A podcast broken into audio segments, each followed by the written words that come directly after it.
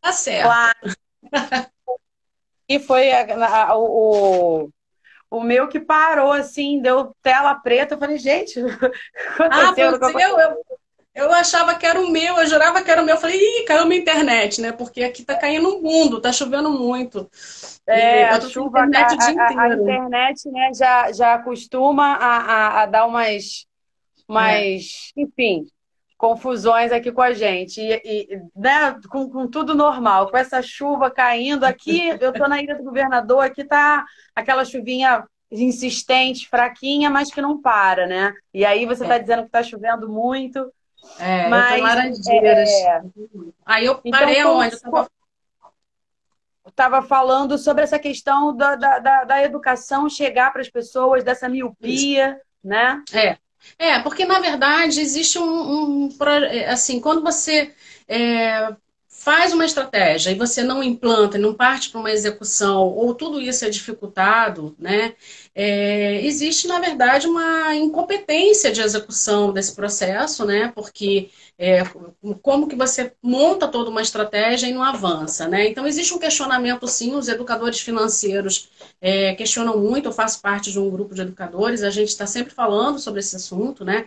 Como é que a gente é, faz disso, na verdade, um, é, um, não avançar, né? Ou seja, é, me, me, parece muitas vezes que é algo que faz parte do processo, ou seja, não fazer o processo, né? Porque, na verdade, é, Roberta, assim, aí eu vou tocar num ponto aqui bastante nevrálgico, é, a gente tem um sistema bancário ainda que está muito forte, que domina muito fortemente o mercado. Né? E o, o sistema bancário ele tem uma parcela de culpa é, no sentido de que promove uma não educação financeira em vários assuntos. De uns anos para cá, eles começaram a promover, né? começaram a trazer isso para a pauta muito por conta né? até é, de prejuízos que eles tiveram. Então, assim, o prejuízo fez eles se movimentarem nesse sentido. Né? Mas de fato não há uma política hoje de Estado que alcance a nação, né? Que fale, porque você está, na verdade, a gente está travado em pontos burocráticos, ou seja, hoje para fazer, hoje pra, se eu quiser hoje implantar é, toda a estratégia, todo o material que foi desenvolvido pela ENEF, se eu quiser fazer a implantação disso numa escola municipal no Rio de Janeiro, essa escola municipal ela tem que pedir é, autorização à prefeitura, a prefeitura vai ter que fazer um processo solicitando a União para fazer parte da Estratégia Nacional de Educação Financeira. Então, você já dificulta todo o processo. Então, você imagina um país que tem cinco, cinco, é, são 55.500 municípios, eu acho, se não me engano, né? Como é que você faz isso? Assim, as, as escolas estão tão com, com, tantos outros problemas para resolver, né, elas não, não vão parar para resolver esse problema. Isso deveria vir de uma forma mais palatável, de uma forma mais né, é, é, fluida para as escolas, né, que de fato elas conseguissem fazer esse movimento. Agora, o material é riquíssimo, o material foi feito por uma equipe maravilhosa, sabe? Eu aconselho a quem quiser se aprofundar no assunto, dar uma olhada. Sim, com certeza. Bem, partindo para a segunda pergunta, né? Segundo o SPC Brasil, o ano de 2020 já começou com 62 milhões de brasileiros endividados. Em 2019, era cerca de 61 milhões. E imagino que agora, com a pandemia, esse número se altere ou até mesmo aumente. A que você, a, a que você deve isso? É, por que somos um país com tanta dificuldade em poupar e com tanto endividamento, mesmo antes da pandemia? Porque antes da pandemia, eu acho que já estava acontecendo um, um, uma, umas coisas bem estranhas, né? As lojas fechando, por exemplo, no centro da cidade, né? As lojas mais antigas, mais tradicionais fechando, nos shoppings, isso antes da pandemia é, é, começar. Né? E aí a pandemia começou, eu falei, meu Deus do céu. É, né? eu estava assim, é bem pessimista, até que eu acho que a gente é um povo realmente muito batalhador mesmo, para não ter sucumbido, né? Eu estava bastante preocupada. É, nós somos guerreiros, né? Nós somos um povo bastante guerreiro. Eu acho que é, a nossa resiliência, né, não nos deixa quebrar, né? A gente enverga, mas não quebra, né? É. é mas enfim, é, tem vários fatores, né? Assim, eu acho que o endividamento da população ele vem num, numa, numa gama de situações, né? Então, na verdade, você tem primeiro a população não tem educação financeira, né? A gente não tem uma formação onde as pessoas falem de dinheiro, onde elas saibam controlar suas finanças, onde elas saibam, né, tem uma relação de consumo é, é, é, positiva, no sentido uma relação positiva de né, saber o que, o que de fato é importante para mim, o que de fato é importante para a minha vida, né, o que, que eu consumo, o que, que não, porque a gente, eu não tô, eu aqui jamais faço apologia ao não consumo, não é isso, né? Eu acho que a gente precisa aprender a consumir e consumir é, coisas que de fato tenham, tragam significado e objetivo para nossas vidas, né? Agora, o que, que acontece? É, isso também não é um caso só de agora. A gente, e eu, eu vou voltar um pouquinho lá atrás na história, na nossa história, tá? Para a gente poder situar o que, que acontece hoje, por que, que a gente tem uma emergência é, nessa área. A gente vem ali, final da década de 70, 80, né? Quando começa a década de 80, né, que começa a inflação. Né? A gente vinha, a gente é, vem de um processo inflacionário aí que vai durar até mais ou menos uns 20 anos, né? A gente vem em 80, 90, a gente chegou a pegar uma hiperinflação, não sei se eu vou entregar minha idade aqui, né? É, eu cheguei a pegar, me lembro da gente ter um ano, e depois estudando também, né?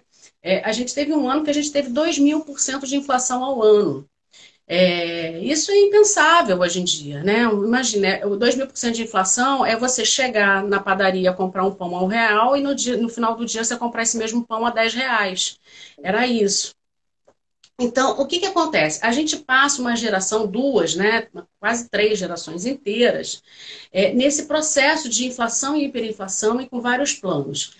O que, que acontece nesse momento da inflação e na vida cotidiana das pessoas?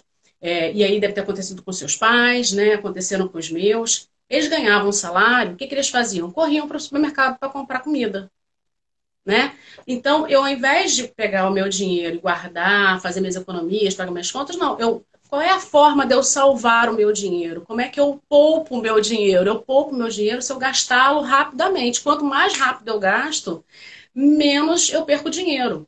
Então, essa é a lógica da poupança nessa época de inflação e hiperinflação. Né? E, e isso é, vem ao longo de 20 anos, isso cria uma massa crítica, uma, uma, gerações que passam a entender esse mecanismo dentro da sociedade. Ou seja, então você internaliza isso com você, ou seja, quanto mais rápido eu gasto, é, mais eu poupo meu dinheiro. Né? Dentro das, das famílias, né, isso é passado para os filhos e isso vai crescer, isso vai num processo de é, geração a geração. Então você chega hoje, na minha geração, por exemplo, a minha geração é uma geração que não aprendeu a poupar. Né? É uma geração que só aprendeu a gastar. Eu preciso gastar rapidamente, eu não aprendi a poupar. Né? Fora isso, a gente não tinha um sistema bancário tão forte também. Quando chega ali na, na época do Collor, e isso vamos contextualizando. Quando chega na época do Collor, o que, que acontece? A gente tem o confisco da poupança. Ou seja, isso corrobora mais trauma, ainda. Corrobora mais Outro ainda. Ou seja, você, você, você botar na poupança, tá frito. Para não falar outra coisa, você tá frito, porque você vai. É, vão tirar o teu dinheiro, porque o que o Collor fez não foi só tirar os rendimentos, ele tirou o dinheiro todo. Então, imagina, você tem uma economia de uma vida inteira e foi retirada naquele momento. Porque na, naquela época, inclusive, quem tinha é, uma ascensão social ou empresas conseguiram resgatar o dinheiro, mas a, a, população de classe média, classe média baixa não conseguiu fazer isso. E teve o dinheiro retornado parceladamente. Ou seja, um trauma gigantesco. Né? Então, a, a geração, a minha geração, a geração dos meus pais, são completamente traumatizadas com a poupança, né? com a, o uso do dinheiro, né? a, a forma de consumo. E aí você vem caminhando. Quando chega aqui em 2000, você tem uma abertura comercial, você tem acesso ao crédito, você tem é, um crescimento econômico fortíssimo, as indústrias começam a produzir. O que, que você precisa? Você precisa de uma população que consuma, você precisa de uma classe consumidora para que a gente consiga né, gerar economia e rodando. E aí você tem acesso ao crédito. Então, nunca se teve tanto acesso à compra de geladeira, de uma televisão bacana, né, de, de imóvel, e você vai é, consome. E aí você pega essa geração toda que não aprendeu a poupar, que não sabe consumir e que agora tem acesso ao crédito, que nem sabe o que é crédito. Não sabe nem o que é financiamento e o que é empréstimo, não sabe nem a diferença entre os três. Então, é, é uma bomba relógio, né? E essa bomba está estourando agora. É isso que está acontecendo. Na verdade, a gente vem num processo que é de, uma, de um construto coletivo. Né? Se você para para pensar, e aí existem, na verdade, estudos que foram sendo feitos ao longo desse tempo para entender essa dinâmica, e a gente vem nesse construto. Então, na verdade, hoje a gente tem essa bomba para resolver. A gente precisa urgentemente é, tratar né, tratar o endividamento de uma forma clara, porque aí você tem os bancos no papel deles que não ajudaram em nada nesse processo, aí você tem um, a defesa do consumidor batendo nessa, nessa história toda, né, e, e, e muitas lutas para a gente poder resolver a questão de superendividados, né, e, e agora, é, os bancos, na verdade, agora estão se reposicionando por conta da abertura das fintechs, dos novos bancos digitais, né, que chegam agora sem tarifas, né, e, e, com outras lógicas de consumo bancário, né, de produtos e serviços bancários, que, formam, que forçam uma competição e aí eles estão é, agora, na verdade, se é, é, revendo, né? Então, mas a gente tem um problema para resolver. A gente tem 60 milhões de endividados no país, a gente está falando de 50% da população economicamente ativa, que são as pessoas com capacidade de trabalho. E isso é muito grave para um país que pensa em se desenvolver economicamente, porque não há desenvolvimento sem poupança. A gente não consegue fazer investimento em estrutura, em indústria, se a gente não tiver um país que poupa, né?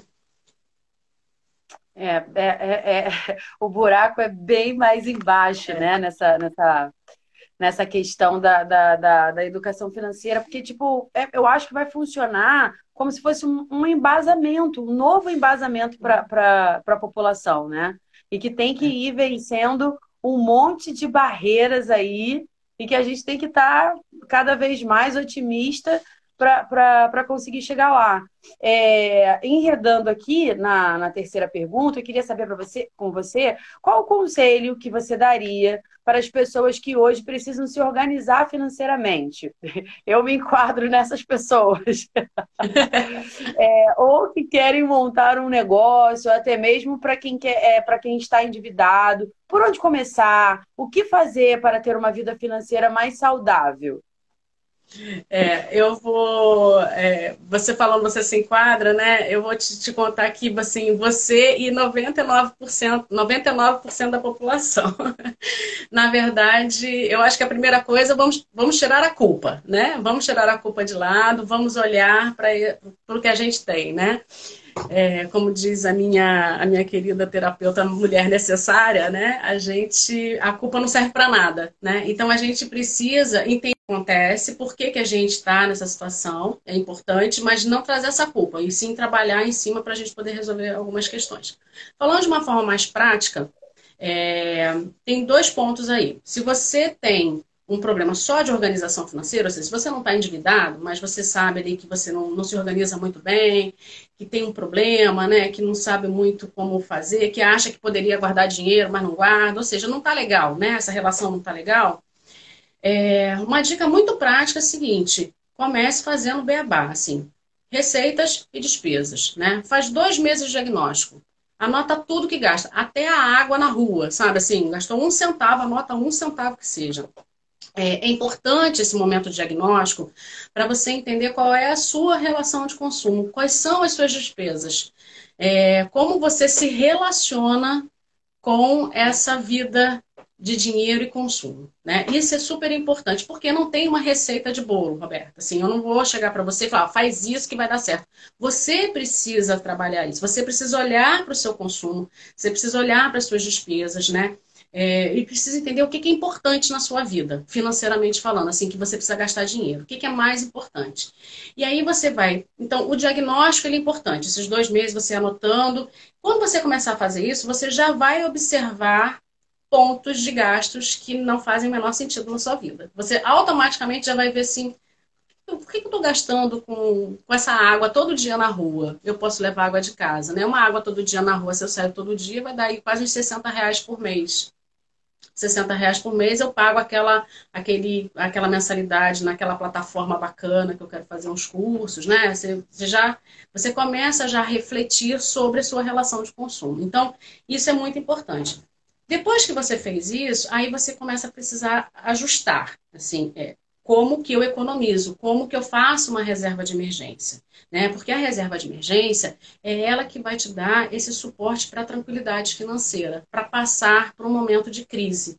Então, você saber que essa reserva existe vai te dar automaticamente uma tranquilidade. O problema do dinheiro e o problema da falta do dinheiro e dessa desorganização é que muitas vezes acabam trazendo até questões é, é, emocionais muito fortes, é, problemas de saúde, né? Então você trabalhar pensando nesse suporte, nessa reserva para deixar lá, sabe, assim, olha, se eu ficar desempregada, se acontecer alguma coisa, eu tenho de onde tirar para me socorrer. E aí você vai ajustar o teu orçamento. É muito importante dizer que bem-estar financeiro não tem a ver com ganhar muito né? Ou ter muito dinheiro. Ter muito dinheiro ajuda, óbvio que ajuda, né? Mas não é a nossa realidade. A nossa realidade é ter o dinheiro mais escasso, é ter recursos mais escassos. Então a gente precisa entender qual é o nosso padrão de consumo, qual é a nossa realidade atual, e aí sim eu desenho objetivos de vida, aonde eu quero chegar. Então você viver na sua realidade atual, almejando uma realidade em ascensão, é super positivo. E aí você vai construir essa realidade, você vai construir um caminho financeiro que te leve a isso. Né? O problema é que a gente geralmente pensa nesse lugar que a gente quer estar e começa a consumir nesse lugar. E aí a gente se enrola financeiramente. Né? Isso para quem não tem dívidas, tá? Para quem tem dívidas, estou mega endividado, já tenho dívida, estou enrolado é, a solução é parar a dívida. Não tem jeito. Você precisa fazer contato com isso, né? Precisa olhar para isso, sentar, fazer esse exercício de, de pegar todas as dívidas, ver quais são as dívidas mais caras, porque é, você tem dívidas do cheque especial, do cartão de crédito, que são dívidas absurdamente caras, né? É um, é um horror, né? Assim, um absurdo é, o valor que você tem de cobrança de juros é 20% ao mês que a gente está falando, né? 18%, 20% ao mês. Então, é insustentável. Não há um ser no mundo que consiga sustentar uma dívida de 20% ao mês. Então, a primeira coisa a fazer é olhar para essas dívidas e ver quais as dívidas são importantes, assim, são mais caras e substituir e pedir ajuda. Nesse momento, inclusive, é o momento de pedir ajuda, se for preciso, sabe? Fazer uma negociação com, com, com família, é, né, de pagar o valor da poupança, assim, aquele, aquele poupador lá da família, né, se tiver alguém, é, e estancar. E fazer ao mesmo tempo esse orçamento, porque você precisa começar a ajustar. Nesse caso específico das dívidas, você vai ter que escolher como pagar as dívidas, como negociar e ajustar, fechar o cinto. Não tem jeito. É o momento da dieta, sabe? Aquele momento da dieta depois você tem a manutenção, né? Mas o momento da dieta é aquele momento que você fecha a boca. Tem que fechar a boca. Então, aqui você tem que cortar é, o ralo, tem que fechar a torneira para parar de sair dinheiro pelo ralo, né?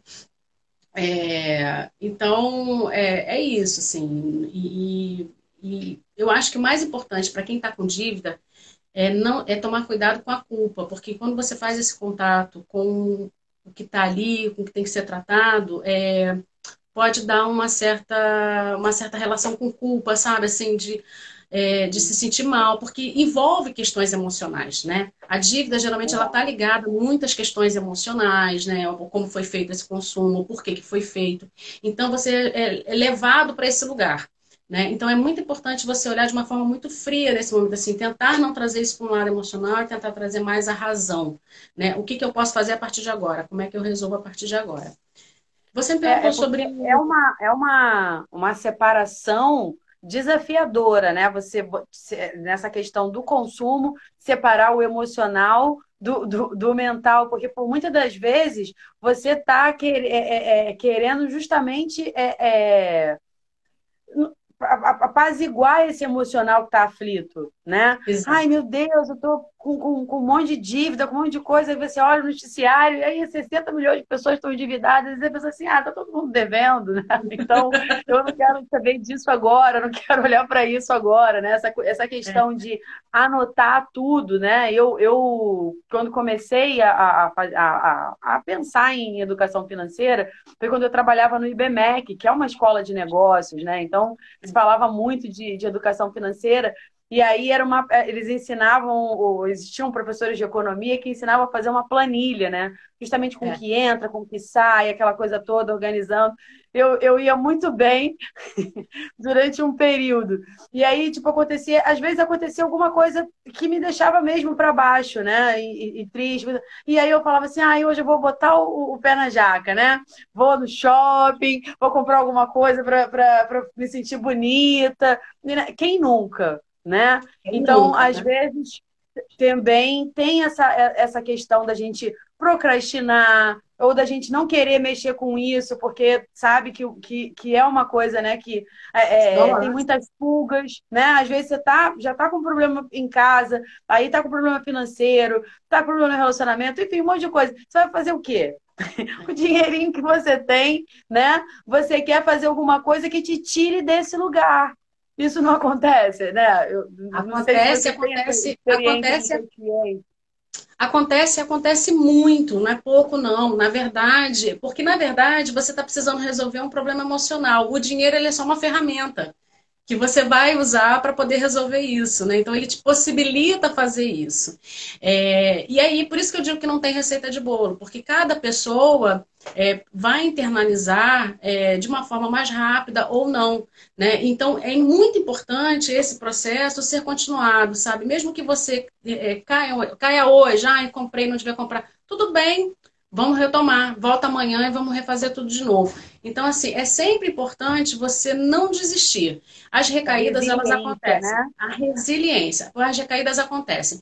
Uma coisa que ajuda também a você não ter essas recaídas é os objetivos. Quando você traça, e aí, quando eu falo de objetivo, é fazer objetivos até de curto prazo, pequenos objetivos. Porque se você se dá pequenas metas, você se obriga a cumprir aquelas metas. Então você lembra disso. Então tem mecanismos. Então você pode, por exemplo, se você é uma pessoa que funciona bem olhando para a geladeira, né? Assim, é, e ali, eu preciso comprar é, meu Kindle, né?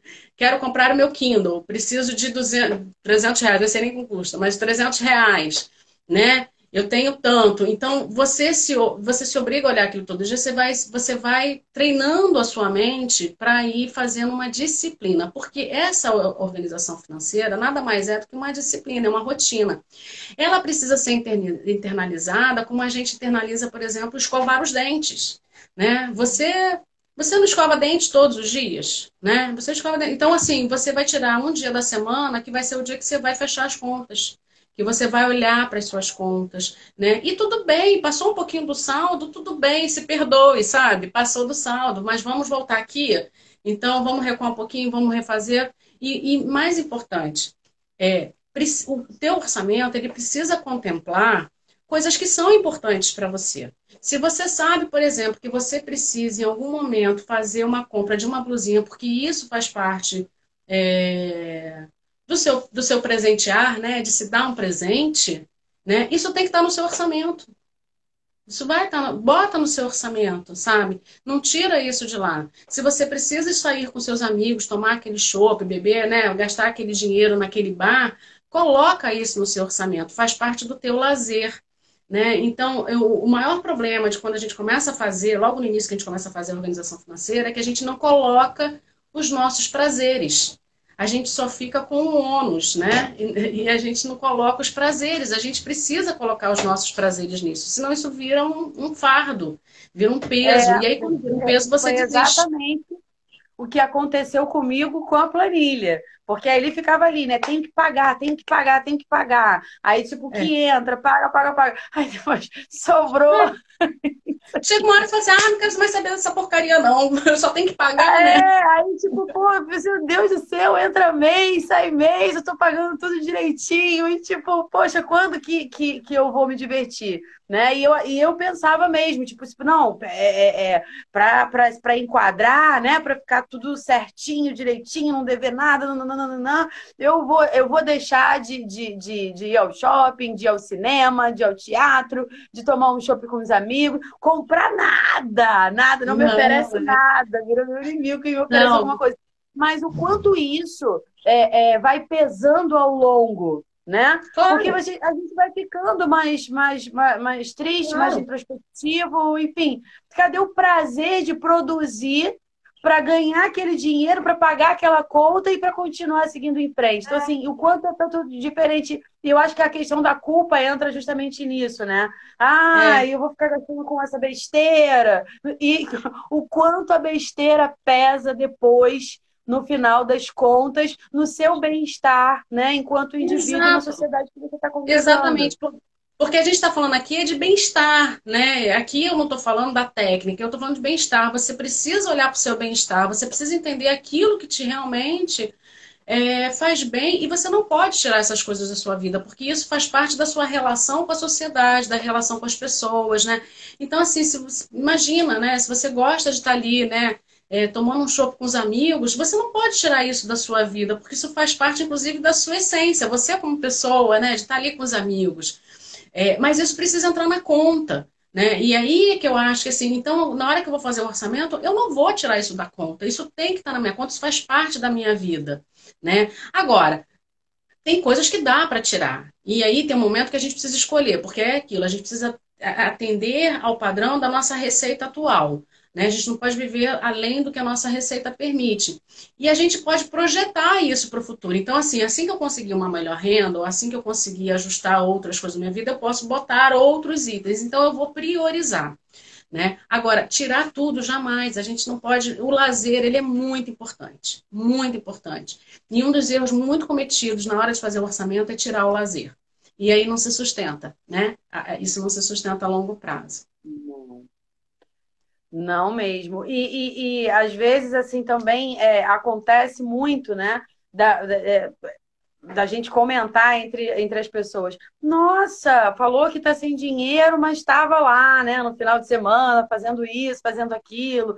Falou que não tinha isso. Então, assim, eu acho que também essa, essa, essa cultura mesmo da, da, da gente é, pensar só em pagar, pagar, pagar. Quando você trouxe é. aquela questão Mas... né, da, da, do, do, crédito, que as pessoas realmente não sabiam nem como utilizar o seu dinheiro, de, de repente receberam tanto crédito. Nesse momento, nesse ano, eu trabalhava no Ponto Frio.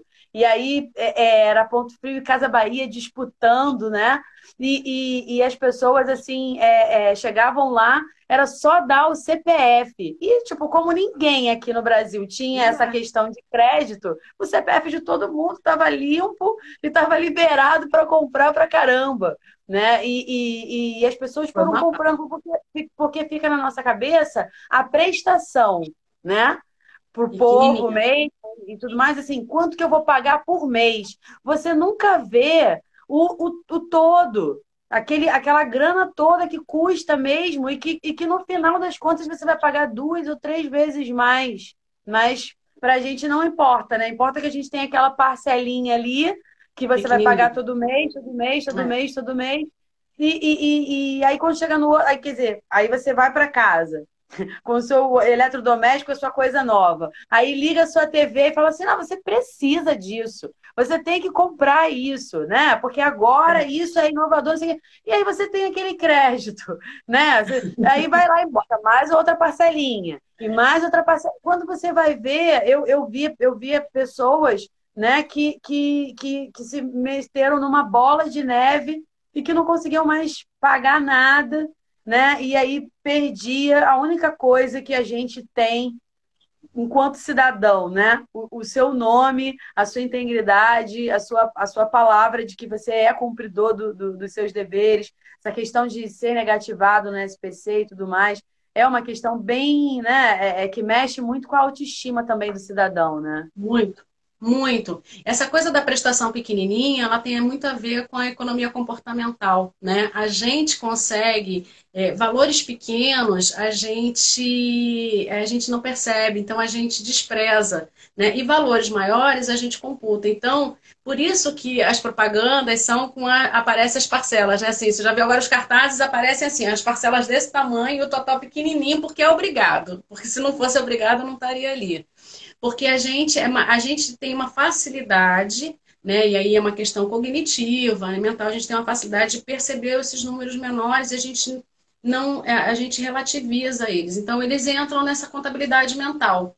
Né? E esse é o perigo, porque geralmente o teu ralo está nas pequenas compras, está nos pequenos gastos e não nos grandes, porque os grandes você já sabe quais são.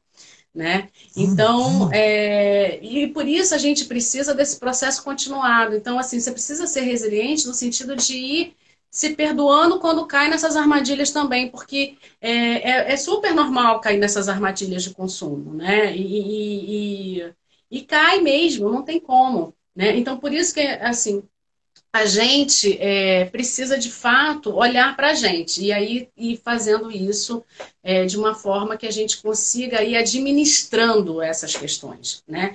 E essa relação que você falou do dinheiro, né? Que as pessoas falam, falam assim, ah, não tem dinheiro para nada, mas está aqui. Isso traduz muito da péssima relação que a gente tem com o dinheiro. Né? A gente coloca o dinheiro num lugar que ele não tem que estar. Tá.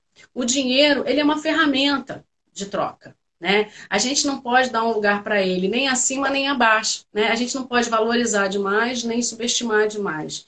E essa é, um, é uma questão. A gente coloca o dinheiro numa relação emocional muito forte. Né? A gente usa o dinheiro nessas relações emocionais de uma forma muito forte. Então, quando a gente começa a internalizar isso, entender que o dinheiro, na verdade, é um recurso, né? ele é uma ferramenta de troca, ele é um recurso que eu tenho né? Ele não vai lidar comigo com os meus afetos. Então, quando a gente começa a entender isso, a gente consegue dominar essa, essa história nossa de organizar financeiramente e seguir, numa, e seguir. E aí fica fácil, a gente flui, porque vira um hábito. É, porque você vai, vai, vai, vai começando a criar uma outra consciência, né?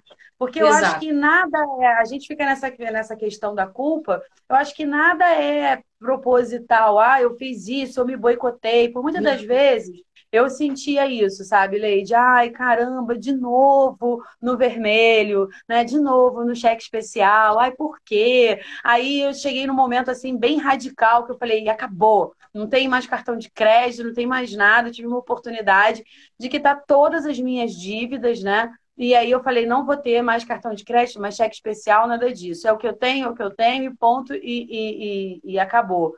E assim, e aí eu consegui ir, é, é, ir, ir, me mantendo. Mas assim, quem, tem pessoas que não conseguem chegar nisso, porque tipo, ai meu Deus, mas e se? Né? Mas e é. se acontece alguma coisa? Porque tem muitas pessoas que não têm aquela pessoa da família para te dar um respaldo caso aconteça alguma coisa. Ela vai contar é com cheque especial mesmo, ela vai contar é com cartão de crédito mesmo. E aí, se, se precisar ou não precisar acontecer qualquer armadilha, você vai se, se, se emburacar naquilo e depois né, é, é, é você sozinho para poder, sem nenhuma consciência, sem nenhum entendimento. Então, quando você vai tomando essa, essa consciência, eu acredito que realmente, para mim, é, é, esse caminho né, de, de acabar com o crédito e viver dentro da, da, uhum. da realidade é, funcionou muito. Mas eu ainda tenho essa dificuldade de, de, de colocar os prazeres né, lá na, na, na tal planilha do,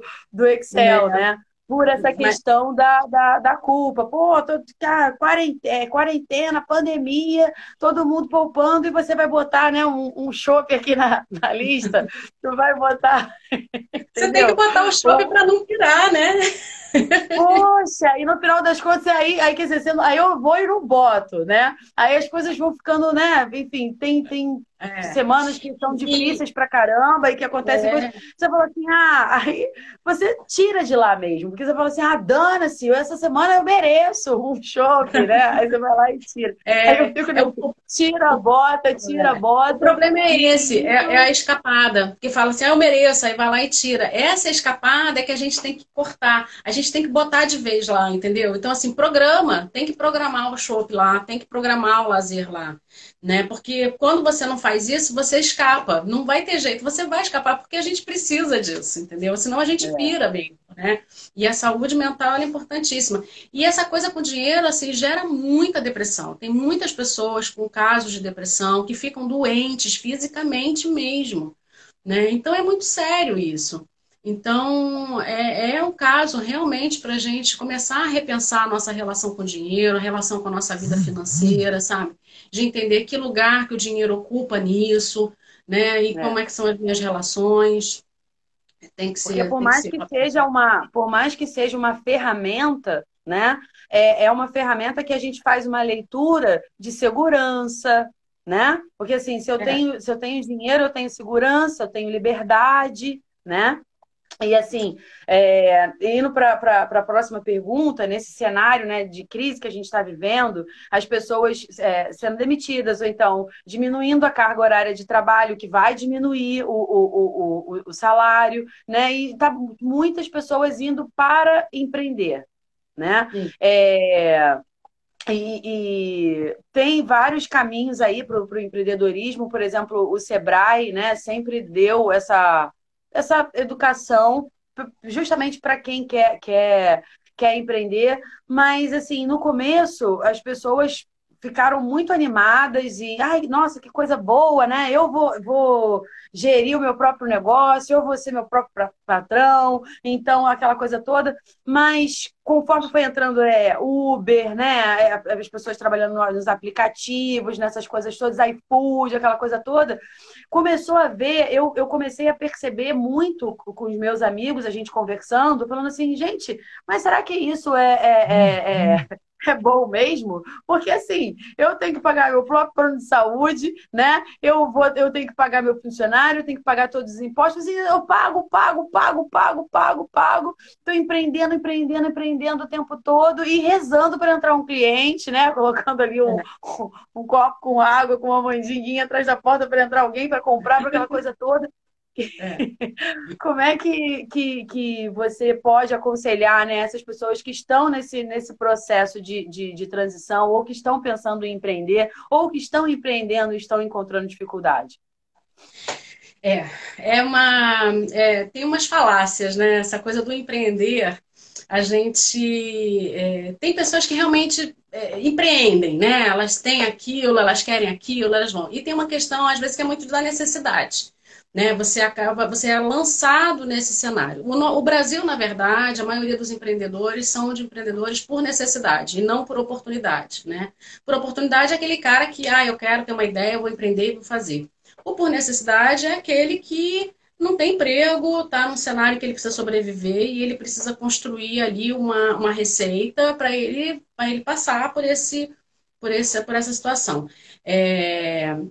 E tem uma questão, né? Geralmente essa pessoa, quando empreende por necessidade, ela fica ali empreendendo, mas de olho no emprego, né? De olho numa oportunidade de trabalho.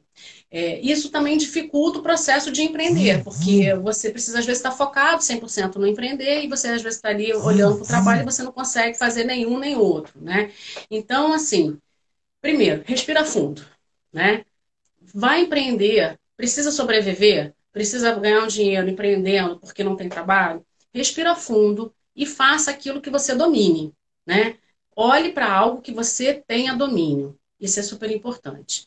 E muito cuidado na gestão financeira, nessa organização financeira. Porque geralmente o que, que acontece? As pessoas que começam a empreender, é, geralmente tem esse ponto muito criativo, assim, quando você domina alguma coisa, a criatividade ela vem quase que naturalmente, né? Então você começa a ter muitas coisas, muitas ideias, e você tem muitas ideias para o marketing, você tem muito, e você vai, e você vai fazendo, porque você começa a criar e você quer criar. E geralmente esse processo de criação ele tem um custo, né? Então é muito importante, antes de começar a criar, antes, antes de começar a empreender, olhar para o que, que você vai fazer e quais são os custos envolvidos nisso. Qual é o investimento que você precisa fazer nisso? Porque às vezes você precisa fazer um investimento inicial nisso. O que, que acontece geralmente? Você vai empreender, não faz investimento inicial, porque você está num esquema de sobrevivência, então você pega uma grana ali, produz um negócio, começa a vender, né? Ou, ou enfim, ou pega o seu carro e vai para o Uber só que tem custos envolvidos nisso que vão é, afetar o seu dia a dia, o teu fluxo do dia a dia, o teu fluxo de caixa do dia a dia. Né? E você tem ainda as suas questões pessoais. Então você precisa olhar primeiro o seguinte: o quanto que eu preciso para sobreviver? Né? Fazer essa conta. Ou seja, para passar minimamente hoje bem, né, suportando esse período em que eu estou nesse processo, eu preciso pensar o seguinte: quanto que eu preciso para sobreviver? faz essa conta e isso é seu salário, é o seu prolabore, é quanto que você precisa tirar desse negócio. Né? E aí eu vou olhar o seguinte, quais são os custos envolvidos no meu negócio? Então eu tenho custos aqui, então eu preciso fazer esse investimento, eu preciso comprar um maquinário, eu preciso comprar alguma coisa, então ou seja, eu tenho um investimento a fazer.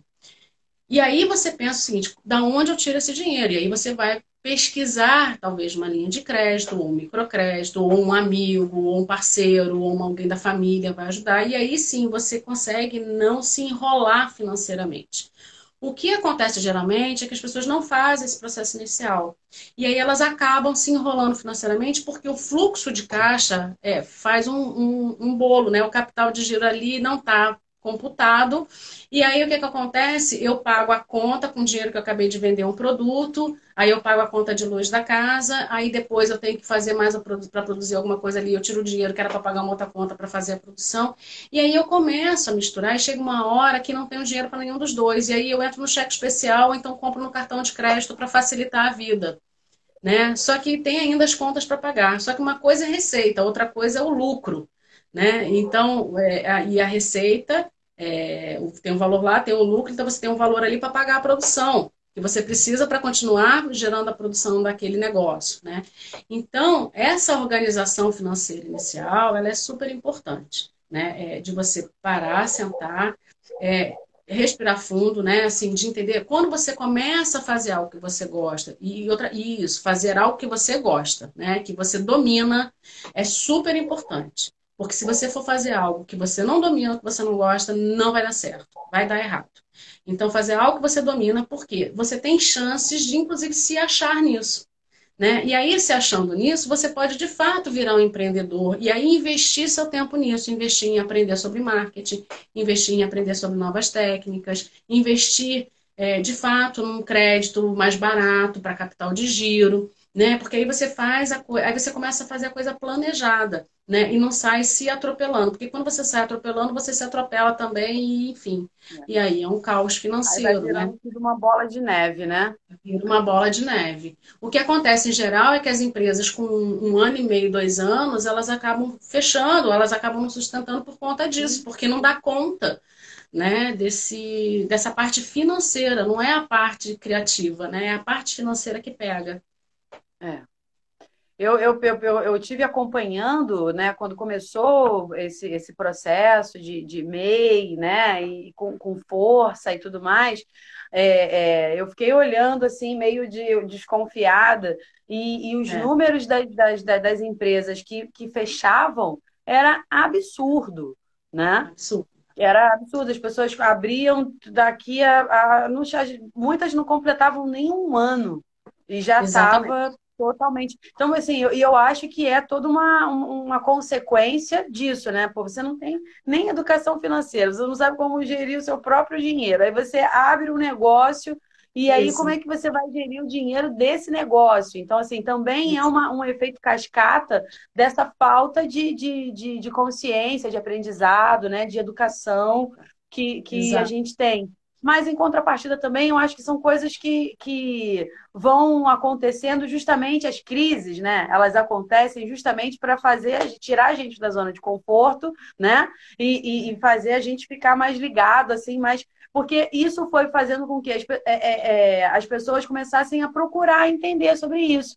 E foi criando uma demanda que até então não existia de, de, de educação financeira né? Exato. Porque Exato. eu não quero quebrar, eu quero continuar, eu gosto, porque assim, tem muitas pessoas que entram no empreendedorismo por uma questão de necessidade, o que, que eu vou vender, o que, que eu vou fazer, o que, que eu posso, mas tem muitas pessoas que, que, que veem como uma oportunidade, caramba, eu não estou mais trabalhando e é. sempre quis fazer isso na minha vida, agora é. eu vou fazer, né? E aí, é. tipo, tem aquela motivação, tem aquele gosto por aquilo, e começa a haver alternativas é, é, para se manter. Eu vi isso muito é, é, em coletivo, né? Eu faço parte de um, de um coletivo de mulheres, que é a, é a Rede Comédia de Mulheres, que é uma feira altamente sustentável, né? A gente só trabalha com produtos sustentáveis, com essa questão de, de preservação da natureza. E foi, foi, foi sendo um, tempo que muitas foram começando a falar, gente, como é que a gente faz, como é que a gente faz, e a gente né, discutindo, e começamos a trazer para a feira né, é, é, mulheres para falar disso. Rodas de conversa, entendeu? É. Aí, tipo, um, um, uma vez foi uma roda de conversa de mulheres negras empreendedoras, depois foi uma roda de conversa mesmo para empreender e tudo mais. E aí isso vai, foi tomando uma proporção de um boca a boca que se eu não estivesse numa situação dessa, eu jamais iria procurar. Ou eu, talvez eu nem soubesse aonde, aonde procurar. Mas é. aí, por, por surgir toda essa dificuldade, né? Foi, foi aí, quer dizer, a dificuldade às vezes traz a, a, a solução, né? Faz com que as, as coisas venham chegando.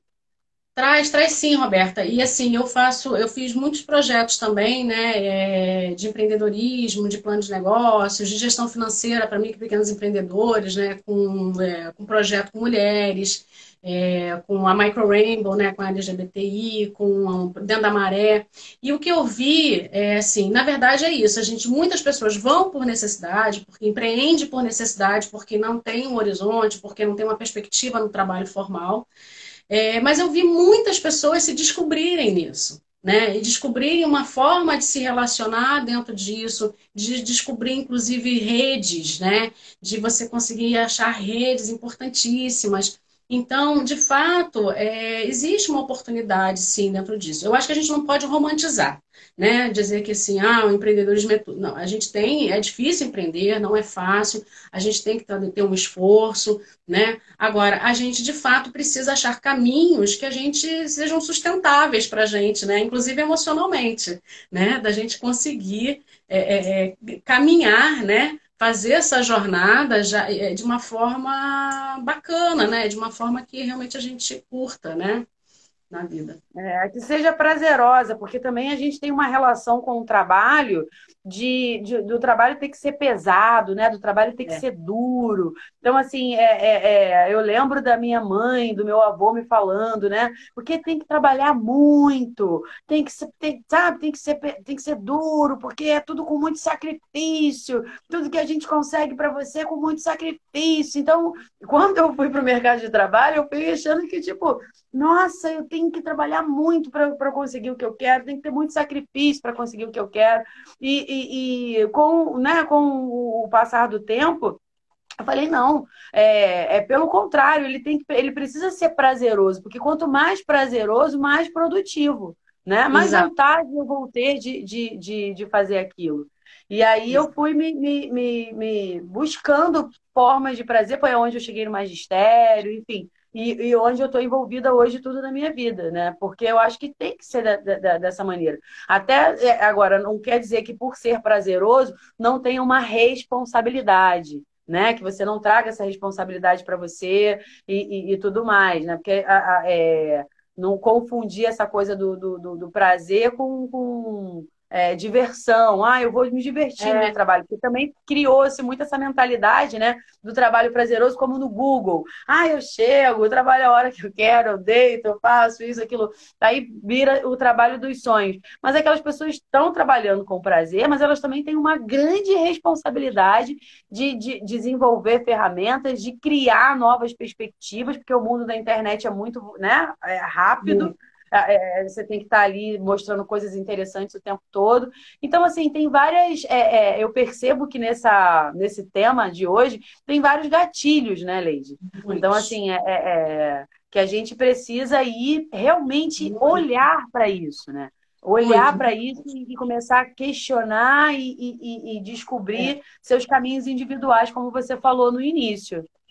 São muitos gatilhos, Roberta, muitos gatilhos. Por isso que é tão importante, é, quando a gente entra nesse, nesse assunto, quando a gente começa a fazer isso na nossa vida, a gente, de fato, fazer uma jornada, né? Assim, e aos poucos, vai fazendo, vai dando conta daquilo que você dá conta, né? Tipo, ah, tive uma recaída, comprei, não era para comprar, tudo bem, volta, vamos refazer, vai lá porque é uma jornada de longo prazo, é uma jornada de autoconhecimento, na verdade, porque você vai ressignificar o que é trabalho para você, você vai ressignificar o que é o dinheiro para você, você vai ressignificar o que é o consumo, você vai ressignificar o que as pessoas pensam sobre você, né? Então, assim, porque tem essa coisa do, do ser, do ter para ser, né? A gente tem muito isso, assim, se eu tenho dinheiro, se eu apresento que eu tenho dinheiro, se eu apresento que eu tenho um carro, né? Então eu sou a pessoa. Então você tem que ressignificar várias coisas. E isso é um processo é, continuado, isso não é da noite para o dia. Né? Então é importante respeitar esse processo, é importante respeitar essa jornada sua, sabe? Olhar para isso sem culpa e respeitar essa jornada, sabe? E ir fazendo, e, ser, e sendo resiliente nesse sentido, né? Uhum. É muito importante. E, e, a, e a gente está chegando aí no final, assim, hoje a gente já são sete horas, mas a gente acabou ganhando um pouquinho mais de é. tempo por causa daquela queda, né?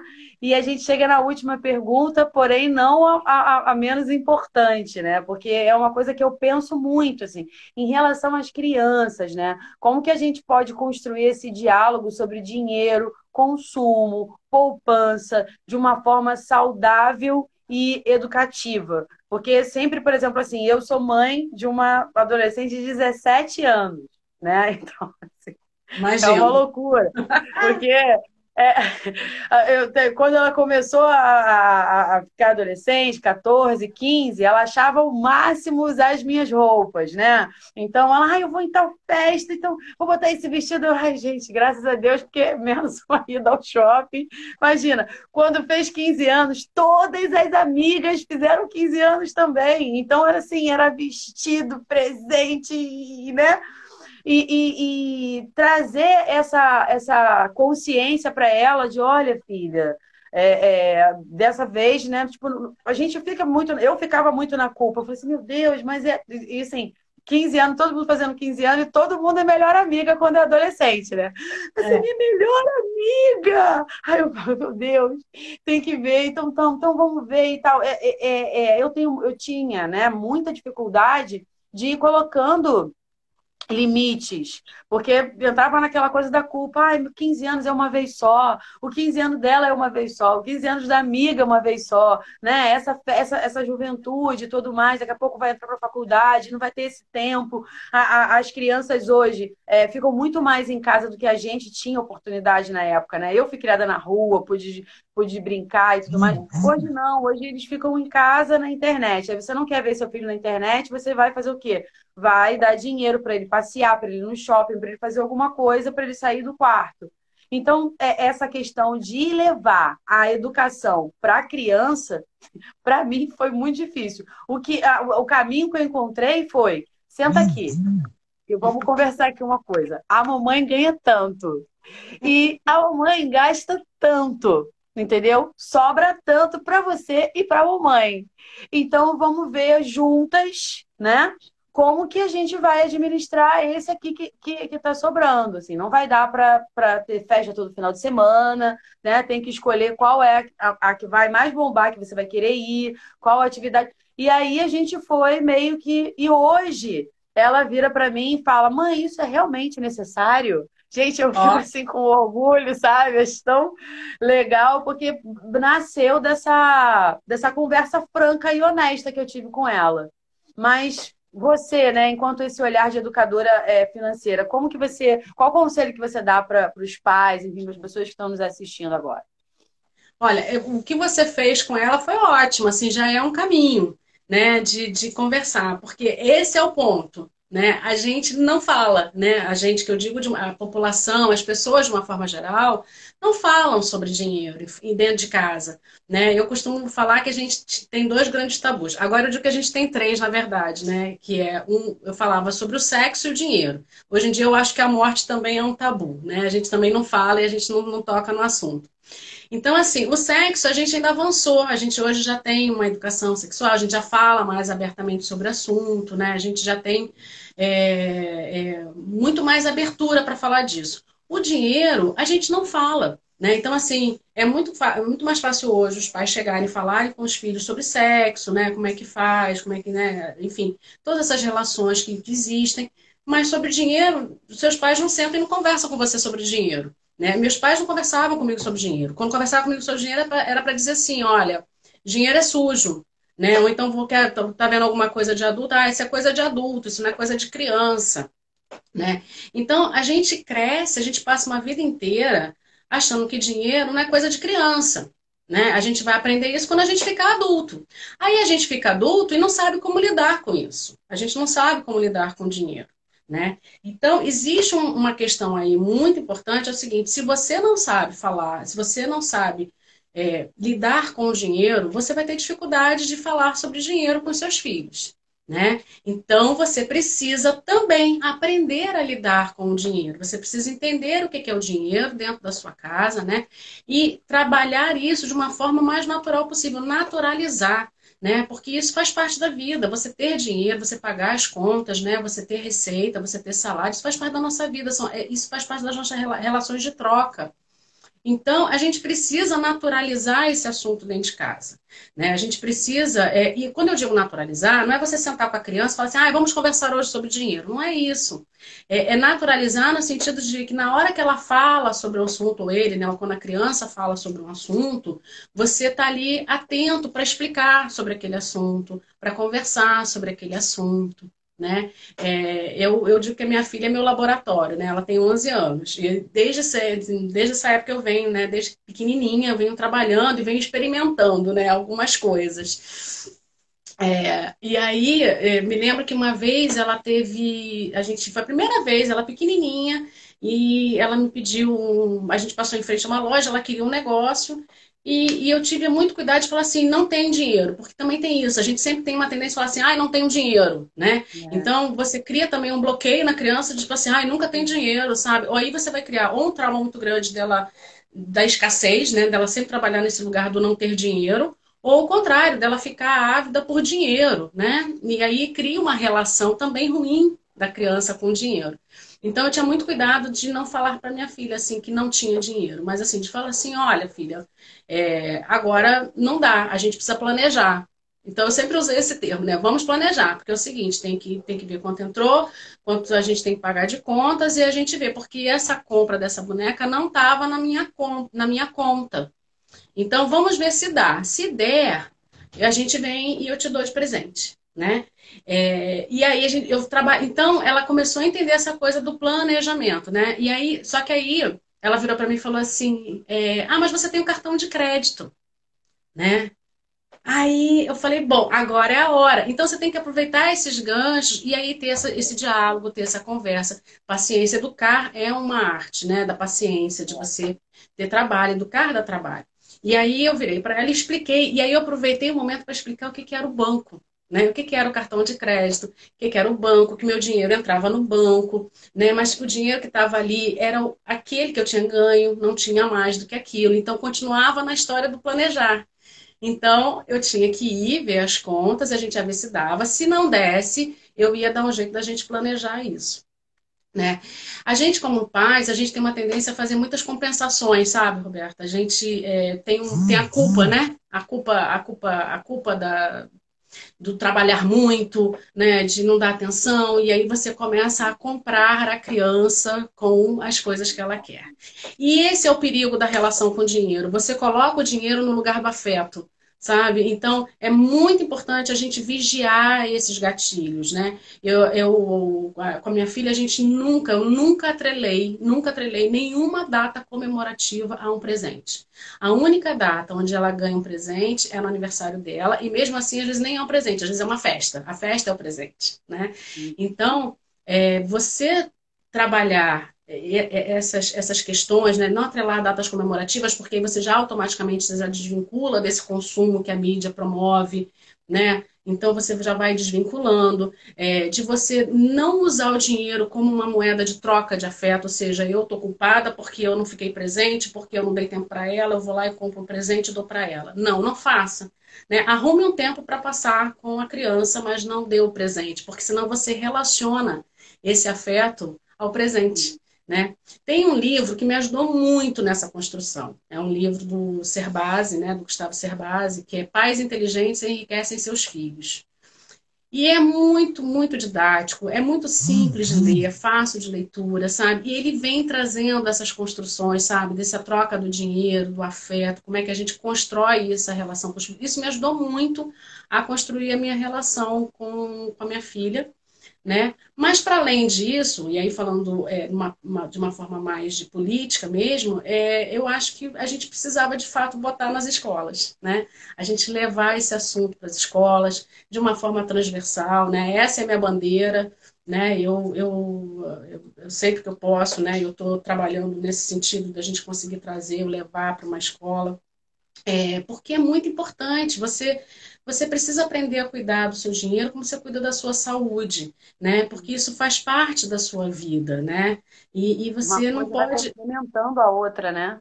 Exatamente, né? E, e, e estabelecer essas relações mais positivas, né? Nessa relação do consumo. Porque, na verdade, quando você leva a educação financeira para as escolas, você fala de consumo consciente, você fala de sustentabilidade, você fala é, das relações de troca, você fala das emoções, você fala de inteligência emocional. Olha quanta coisa vou, a gente pode abordar. Precisar, eu vou precisar te interromper